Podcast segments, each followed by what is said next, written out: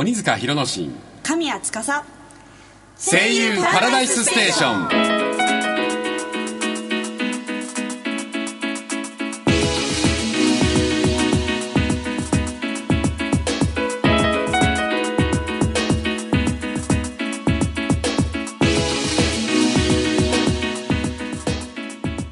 この番組は毎週水曜日の夜に声優業界や芸能界で活躍されている方をお迎えし芸能界のお仕事や魅力を語っていただく番組です。鬼塚弘之進神谷司が芸能界やゲストの方の魅力や素顔に迫っていきます。この番組はリップルエンターテインメントの提供でお送りいたします。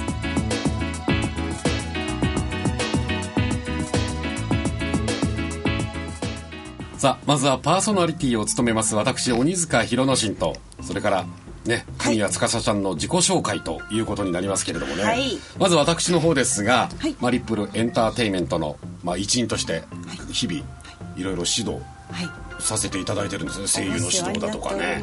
あるいはそのナレーターの指導だとかいろいろさせていただいておりましてね、まあ、近々また講演なんかもあるんでね、はい。その時はご案内をしたいというふうに、えー考えていますけれども、まあ、私の方はそういう指導していきながら現役の喋り手でありますから、まあ今日はですねもううーんちょっとこの後輩っていうか教え子に失礼のないようにまた手本になるようなそんな喋りをしたいなということになります。どうぞよろしくお願いいたします。はい。そして司ちゃん。はい私神谷司はですねつい先日の9日に「葉っぱのフレディ」フレディ役で声優デビューをさせていただきました。あれちなみに演出は誰でしたっけ？えっと鬼塚先生です。ああそうでしたかね、えー遠い昔のことです。っかり忘れてしまいましたが。まさかそんな忘れないでくださいよ、はい。お世話になりました、ええっとそれとですねあええとまた先日の10日ですね次の日に、はい。と声優モデルのコラボユニットです、とはい。リローズビートというユニットでアーティスト活動も開始させていただきました、誰が？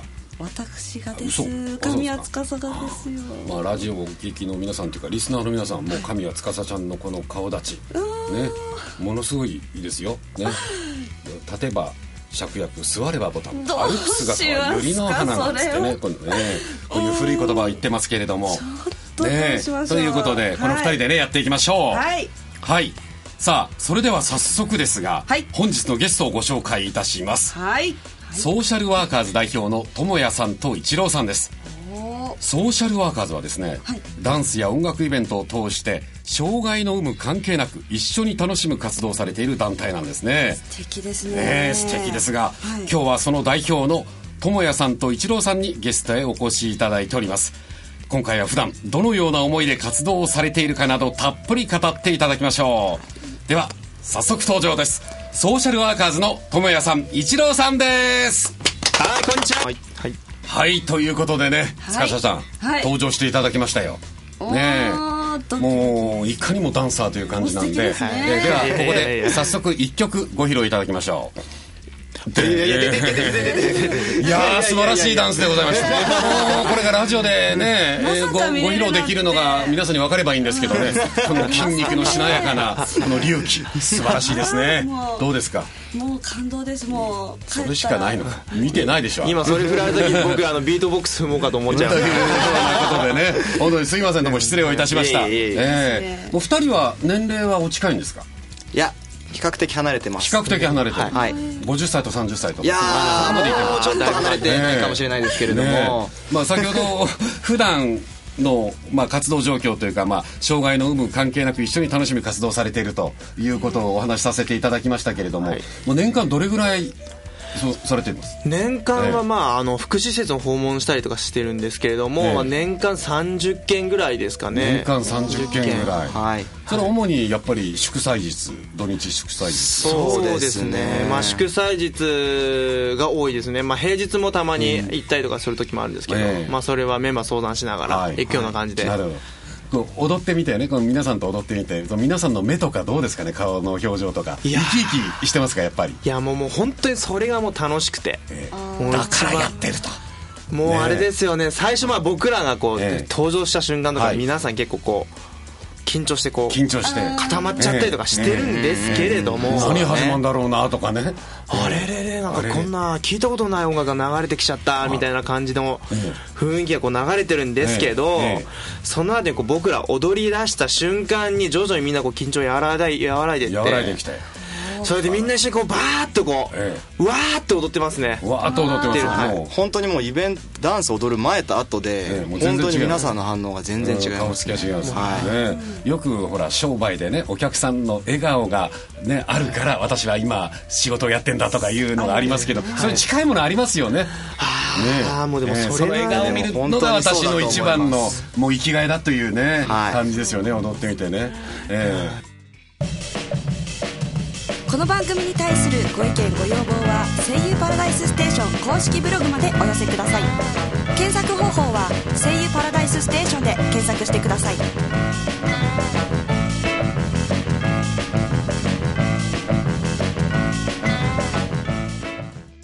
曲とかはどういう踊りになるんですかね？えっとはヒップホップってヒやつップホッですねプわかる？塚下さんヒップホップ。ヒップホップ、うん。イ説明してくれエーイってやつですか？なんい高島忠夫かお前古いよその家っていうの。いえいえ。ね司ちゃんマジ半端ないですいますねすいませんあの天然ボケでね私の教育が足りませんので 申し訳ございません本当にね。ヒップホップが本当にはい。楽しみで、はい。えーあのー皆さん楽しんでおやりになってるとはいいうようなことで。大体こう訪問される時にどれぐらいの時間帯ですか？1時間とか2時間とか半日とかいろいろあるじゃないですか。ああまあまちまちですけど、まあ、頼まれる時間帯はまあ余暇活動って言って余暇活動。まあ、障害を持っている方が一緒に楽しむ時間としええ。て福祉施設のえ方で設けた時間に大体1時間ぐらあい1をめどに。時間ぐらい。はい。ええそういう時大体起こる現象っていうのはねあの職員の方の方が盛り上がっちゃったりするんだよね職員の方と一緒にこうやっちゃったりしてね。ね。ええ。ねえそういうことも結構あったりなんか多いでしょそういうの。そうですすね。結構あのどちらかというとあのあの年が上の方がすごくこうわーってこうなったりとかしてる、はいはいはい。いやあれ嬉しいですね。嬉しいですね。はい僕らの親の世代がヒップホップでみんなもうすんごい乗っちゃってますからね。お二人の親の世代ってヒップホップって何っていう感じでしょう本当そういう。世代の方たちで多分ねもお父さんお母さんね。あのまあ社交ダンスか盆踊りしか知らないと思いますそうですね ええ。ジャズダンスだともう最近とかここね、まあ、昔からあったんでしょうけれども。そんなメジャーにはなりませんもんね。あーいやも実ねでも一つめっちゃ嬉しいのがやっぱそのええ。僕らの活動を通じての職員さんの方も若返っちゃったわよみたいな。若返っちゃったいやいいですね。びっくりしたあなたのためにやったんじゃないんだ。ってことですよねこれはね。本当にね。ええ。若返りもうそれだから帰ってお金取ってくださいね。えそういうふうに思う実は塚下もダンスをね。ええあおそうなんですかちょっとだけ実はね。こう見えてもアイドルユニットをこうやってたりなんかする歌とダンスとねそうですね。ええやったりするんでちょっとダンスについて質問してごらん何かわからないことだとかか？ええ悩みとか。悩みですか、うん。そうですね。あの ないんかい。さっきあるって言ったじゃないですか。ないんかい。いやそうないないっぱいありすぎて分かんいっぱないですいありすぎて。いっぱいありすぎて。ええ。まあ、リズムをどう取ればいいかとか。そうですねその段階かおい。っていうふうなこと。誘導尋問じゃないええ。ねえ。いやダンスもやっぱり私もリズム感あんまないんだよね。こうおじさんなんかでできるのがあれ必要でしょリズム感っていうのは。そうですよ。多少ね、ええ。できっかけは何だったんですか？お二人ダンスをやるきっかけっていうのは。それ知りたいな、ね。はい。うんえっと僕は大学生になってあいや本当に単純にモテたいって思いからです。あ。ー。一番だよね。でもモテますよね。あのいや大学時代ダンパとかありましたよね。いやちょっとすダンスパーティーとか。あやれやらなかったですか？ダンパって言うんですか？ダンパ。今度から使いましょう古いな。ダンパ。だから30年ぐらい前だからダンパ。ですかダンパ来ないとか言われて踊れないんだけど。あ行く行くみたいな。ええだって私の頃はディスコだったからね。いや素晴らしいディスコっていうのはだって食べ放題なんですディスコってね。あ食べ放題飲み放題だった当時は。だから踊らないでそればっか食ってましたけどね。ダダの時代ですねダダの時ええダダ代の時代。チークタイムがチークタイムとかね。もうそういう古い時代なんですよ。いやいやいやいや、ねえ。素晴らしい。今あのクラブっていうらしいですね。クラブって言いますね。びっくりしました、はい。ディスコって古いなんつって、ええこれそういうのがありましたけれどもね。ああのそういうあのパーティーのそういうのはややらなかったですか？モテたいっていうの？持ちたでしょだっていやーモテましたね。今の2人はヒップホップなんですけど個人のあのブレイクとかやったりするんですか？ブレイクダンスとか。あえっ、とメンバーによってはブレイクをやったりとか。モテたブレイクは。そうですね。なんて言ったってはい。見栄えが分かりやすいですからねええ。はい。まああの福祉施設に行くのは別として普段こう踊る時の格好衣装とかはどういう？格好ですかね。いややっぱりそれは普段とのギャップは意識しますね。意識します、はい。ちょっともろこう筋肉を見せて肉体美をこう。見せたり、はいちょっと。エグザイルなんかそうじゃないですか。そうですそうです。みんな腹割れてるじゃないですか、はい。そうです。えお二人もお腹が割れてる？いやもうこれはもうソーシャルワーカーズの決まりなんで、腹筋割れてないと入れないんです。決まれてないです。うわちょっとねこれぜひ皆さんにねお披露目したいんですけど。ね。わすごい！この筋肉うわねえ。司ちゃん割れてんの？割れてない。あのなんかはんぺんみたいです。はんぺんみたい。な、うん。いや私はもう本当だんだんお腹出てきちゃってこの年齢だったらねちょっとちょっと困るんだねこれがね、えー、お二人も年取ったらあんま出ないようにねお気をつけいただきたいなそうですね。ということになりますけれどもね、これすごいね。えー。っていうふうな感じでございますけど、あのこれダンスのあの基本とかいうのをちょっと知りたいな。そうですよね。ダンスの基本っていうのはこうステップの基本とかやっぱあるわけですか？ステップって言わないのか。いやステップって言います。あるよね。ありますね一あります番最初。ええ。どういうふうなあの例えば今流行りの当たり前体操右足左足ってやってるじゃないですか、はいはい。あーあれもヒップホップですよ。あれもヒップホップ。ねえ。右足でもう有名だもんね。そうですよね。まず一番最初初にみ、皆さんがやるのは、えやっぱムーンウォークだと思います。あムーンウォーク。憧れますよね。うわームーンウォーク。ムーンウォークっていうのはあのあムーンウォークとね私ねモンローウォークって勘違いしてたことがあって。何ですかモンローウォークって。なモンローウォークって知らない？知らないです。いやマリリン・モンローがナイアガラっていう映画出た時に長い距離をねノーカットで歩くんですよ。そこから有名なモンローウォークっていう。モンローえー。マリリン・モンローのモンローウォークなんですね、えーそれがその歩き方がねもう世界最高のあの歩きっていう評判だったんですよ。ナイアガラっていう映画でね。それとムーンウォーク間違えたねムーンウォークって何？じゃあ説明して。ムーンウォークは、マイケル・ジャクソンのうんスーってやつ。なんだスーってやつ。あなたは関西人そういう表現すると関西人スーとかこうグーッととかね、うん、こうやって前に行くでと見せかけて後ろに行ったりこうこうするのをムーって言うんですよね。でそういうのはやっぱりでもできるまでに相当時間かかるでしょ。そうですね。本当に地道な練習を。地道な練習で。はい。ええ。家で壁に手をついて、ええ。ひたすら練習をするような、あの私も昔ねあの仲間がいてなんかこう休憩中は何してるかなやっぱねこうステップ踏んでですね。ダンサーってステップ踏むのね。大体ね。休憩中何してるかなとあのこういうとさあじゃあ私ちょっと一服しようかなって言ったらもうなんかこうこうやってね本読みながらこうやったりなんかしてねステップ踏むっていうのあれもう癖ですか？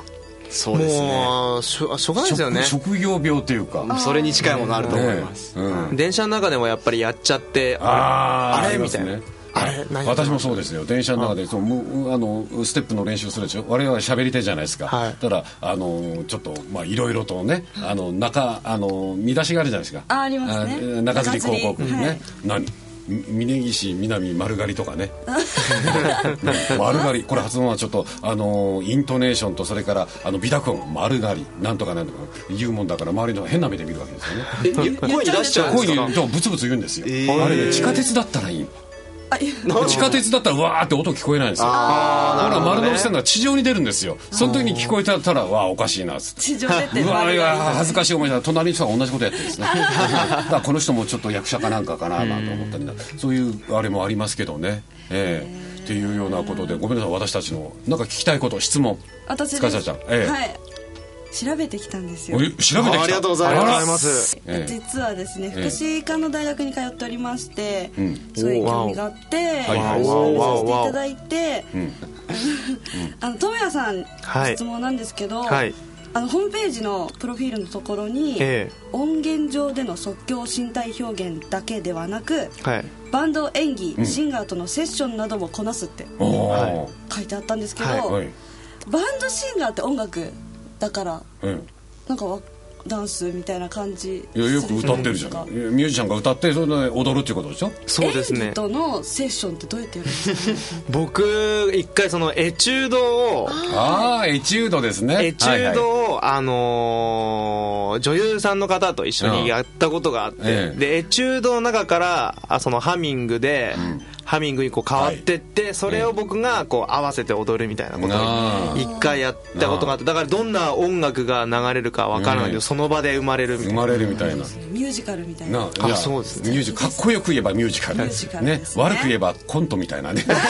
感じそういうコントありますもんね。ありますね。ああなるほど。そということをやってらっしゃる。んでですすね、ええ。すごいです。そして？一郎さん質問なんですけど。あはい一郎さん今度。あのはい。なんか聞いていいのかななんかシンクタンク企業に。シンクタンクって久しぶり聞いたな。わかるシンクタンクって。そう。ですか。まあ一般企業でちょっと有名な電気メーカーあの総研とかね。はい。ええ。ですよね。そういうのをシンクタンクって言ったりするんだけどね。うんええ。あのそれあの 活動されている中で、はい。なんか役に立つとかちょっと今質問の意味がわからない。シンクタンクに勤勤めてらっしゃる。いらっしゃる。勤めてます。うんはい。いらっしゃるんですよね、うんその中で役に立つかということですね、はい。ダンスが。あの活動に。活動に。ソーシャルワーカーズのええ。活動に、そうですね。ダンスには直接は生きてこないんですけど、やっぱりそのビジネスをやっていく上でのものの考え方とかっていうのは経営ね。はい、ええ。あ別に経営経営もなんですけど、ええあとはさらに人をまとめるですとか、そういうところっていうのはやっぱり団体の活動にかなり生きてきてるかなとは思い人ます。そう人をまとめるのはリーダーシップですからねね。これね。ええ。というのはまああまあでも結構そういうのは役に立ってるっていうことなんですよ。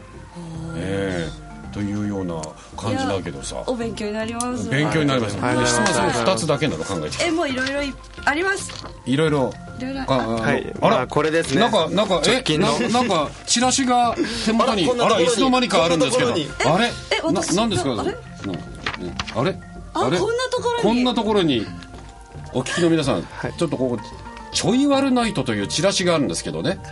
ソーシャルワーカーズプレゼンツ。ちょい悪ナイト。ね。私はちょい悪親父。ね。ような感じがしますけれども。エンターテインメントと福祉をつなぐってこうありますけどね。はい。これ何ですか？ちょっとご説明いただきましょう。一郎さん。これはですねはい。あじゃあ私から、はいえこれはですねあの障害を持ってる方を200名300名、えーとはい。お呼びしまして、えー、と今回は、えーアーティストの方を50名ええ。呼んで、一緒にダンスとエンターテインメントを通じて一緒に仲良くなろうじゃないかと。ははは。一緒に熱い交流をしようじゃないかとそういうイベントですね、まあ、基本的に結構ダンスを踊る時間が長くて、それはまあ僕らが見せるだけじゃなくて、え一緒にダンスを踊って、ええ。みんなこの時間を共有しようよ。楽しかったね。もうなんか涙出ますよそれ聞くとねなんか24時間テレビみたいなそういう感じになりますね。ちょっとね、ええ。それが来たる2月16日の。16日。はい、あみ3日後。そうねです、3日後に行われる。場所は新百合ヶ丘新百合ヶ丘。21ホール。あの新百合ヶ丘は近いですよ割合。あの下北沢まで急行でそったら大体早いの乗ると次ですもんね。そうですね。新百合っていうのはね、はい。途中とノンストップで行っちゃう。はいもう快速急行で来てください。うん。快速急行で来てくださいということで。オー。パーに買い物に行くついでに、来ていただければと。新百合えー、21ホールということですね。21ホール、新百合の21ホールにぜひお集まりいただきたいなということでもう入場料がえ前売り500円当日1000円。なんとこれもう皆さんにね有利なこれは入場料かということになりますね。はい。というようなことでいろいろねお話をちょっともうまだまだこれつきませんけどね。今日はですね一郎さんと智也さんねお迎えしてお送りしております、というふうなことでございます、さあ続いてはラジオドラマのコーナーです。このコーナーはラジオドラマの魅力を追求するスペシャルコーナーなんです毎回旬の声優さんのコラボによるラジオドラマを披露してラジオドラマの魅力と新しい可能性に迫っていきます今回の作品は「ラウラと山彦の箱」ですさあそれでは早速作品をご紹介お願いしましょうタイトル、ラウラと山彦の箱。脚本、姉妹物語から結城。ナレーション、町田彩香。エミーリア、ラウラ、三輪キリコ。マウロ、ジャン、深堀優子。お母さん、コンコ。博士、小野裕太。この作品は、博士の作った山彦の箱を中心として、ある女の子を2人、ある男の子を2人、それぞれ2つグループの男女、それらが時代を経てそれぞれの恋愛があるそうした物語ですまず前編をお楽しみくださいある小さな村に一人の博士がいました。役に立たないものばかり作るせいかガラクタ博士なんて呼ばれたりすることもありますが彼はこれでもれっきとした発明家です。博士！ん？この箱は何？声をかけたのは博士の小さな研究室によくやってくる女の子エミリア。今日は公園で大きな黒い箱を作っている博士を見かけたのでまた何やら妙なことをしているなと思い聞いてみたのでした。まあ本人は迷惑なものを作ってやしないか見張っているつもりでもあるんですけれど。ん？ああエミーリアか。これはね声を貯めておくことができる箱だよ。ずいぶん大きいんだね。ただの箱にしか見えないけど。バカにしたもんじゃないぞ。どれエミーリア？この箱に話しかけてごらん。エミーリアはちょっぴり不安ではありましたが博士の言う通り箱の前に立ち話しかけました。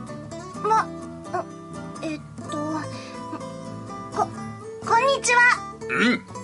そのまま100数えてごらん。えええ一二三四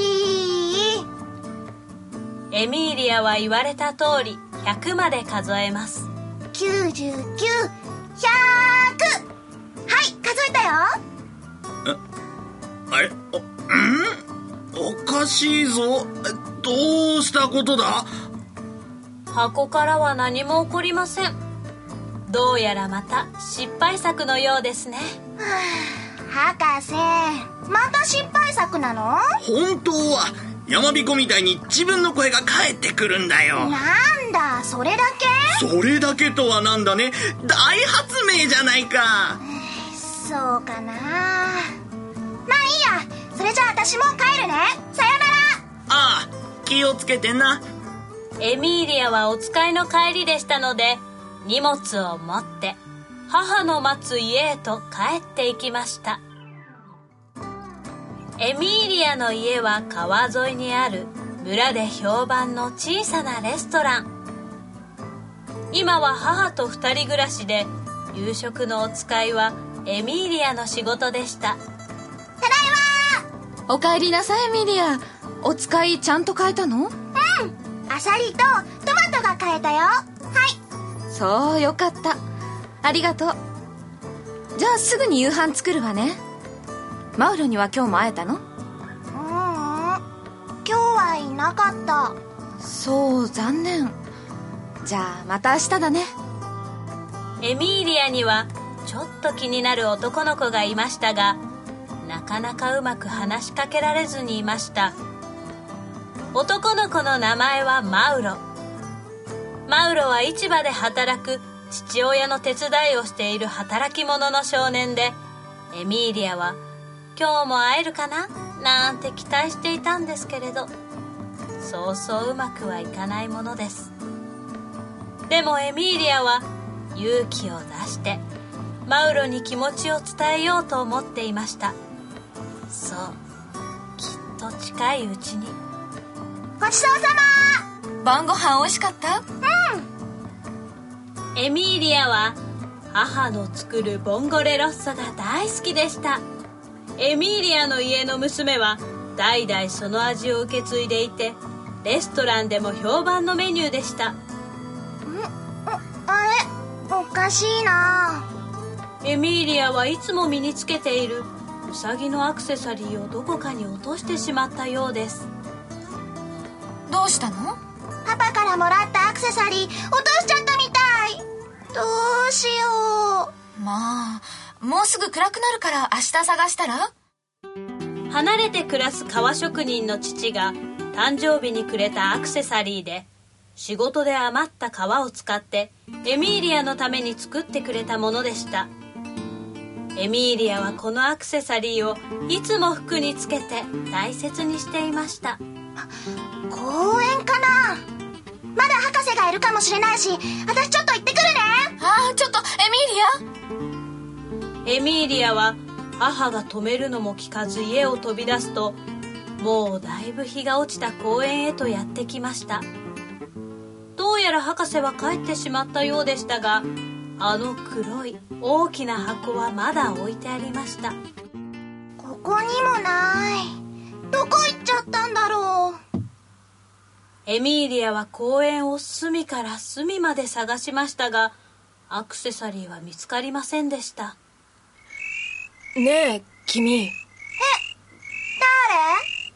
誰？あマウロ。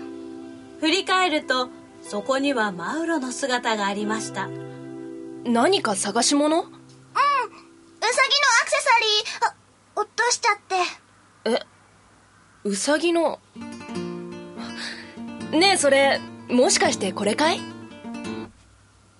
マウロが取り出したアクセサリーは確かにエミーリアの探しているウサギのアクセサリーでした。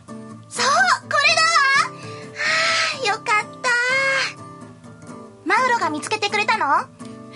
君夕方に市場に来ただろ？その時に落としたんじゃないかな。お店の前に落ちてたんだよ。ありがとう見つからないかと思った。持ち主が見つかってよかったよ。それじゃあ僕帰る途中だから。また明日ね。あマウロ。明日は市場に来る？そうだね。明日も手伝いに行くよ。そう。うん。それじゃあさよなら。エミーリアはアクセサリーを受け取りマウロを見送りました。マウロが見つけてくれたんだ。よかった。エミーリアは一人になった公園でつぶやきました。マウロにまた好きだって言えなかったな。でも明日こそはちゃんとはあだけどなんてよ。それにちゃんと言えるかしら。そうだわ。この箱をマウロだと思ってエミーリアは昼間博士が作った背丈がちょうどマウロと同じくらいの箱を練習相手に話しかけることにしました。えあえっとえっとす好きなの！あ言っては見たもののエミーリアはたまらなく恥ずかしくなって慌てて家に走って帰ってしまいましたもう心配したじゃない。家に着くとエミーリアの母が心配そうに出迎えます。ーごめんなさい。もういいわ。それで見つかったの？マウロが見つけてくれた。あらマウロが？よかったじゃない。その後エミーリアがマウロにうまく告白できたかは今は秘密にしておきますはいというわけで声優パラダイスステーションいかがだったでしょうか？はい。ねつかちゃん楽しんだ？今日はもうすごい楽しかったです。はい。はい。ここまでのお相手は鬼塚弘之進。神谷司。友也一郎。でお送りいたしました。次回も引き続きましてソーシャルワーカーズの友也さんと一郎さんをお迎えしてお送りしてまいります。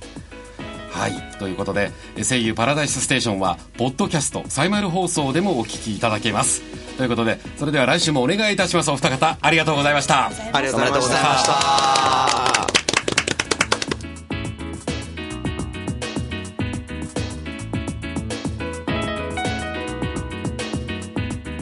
この番組はリップルエンターテイメントの提供でお送りいたしました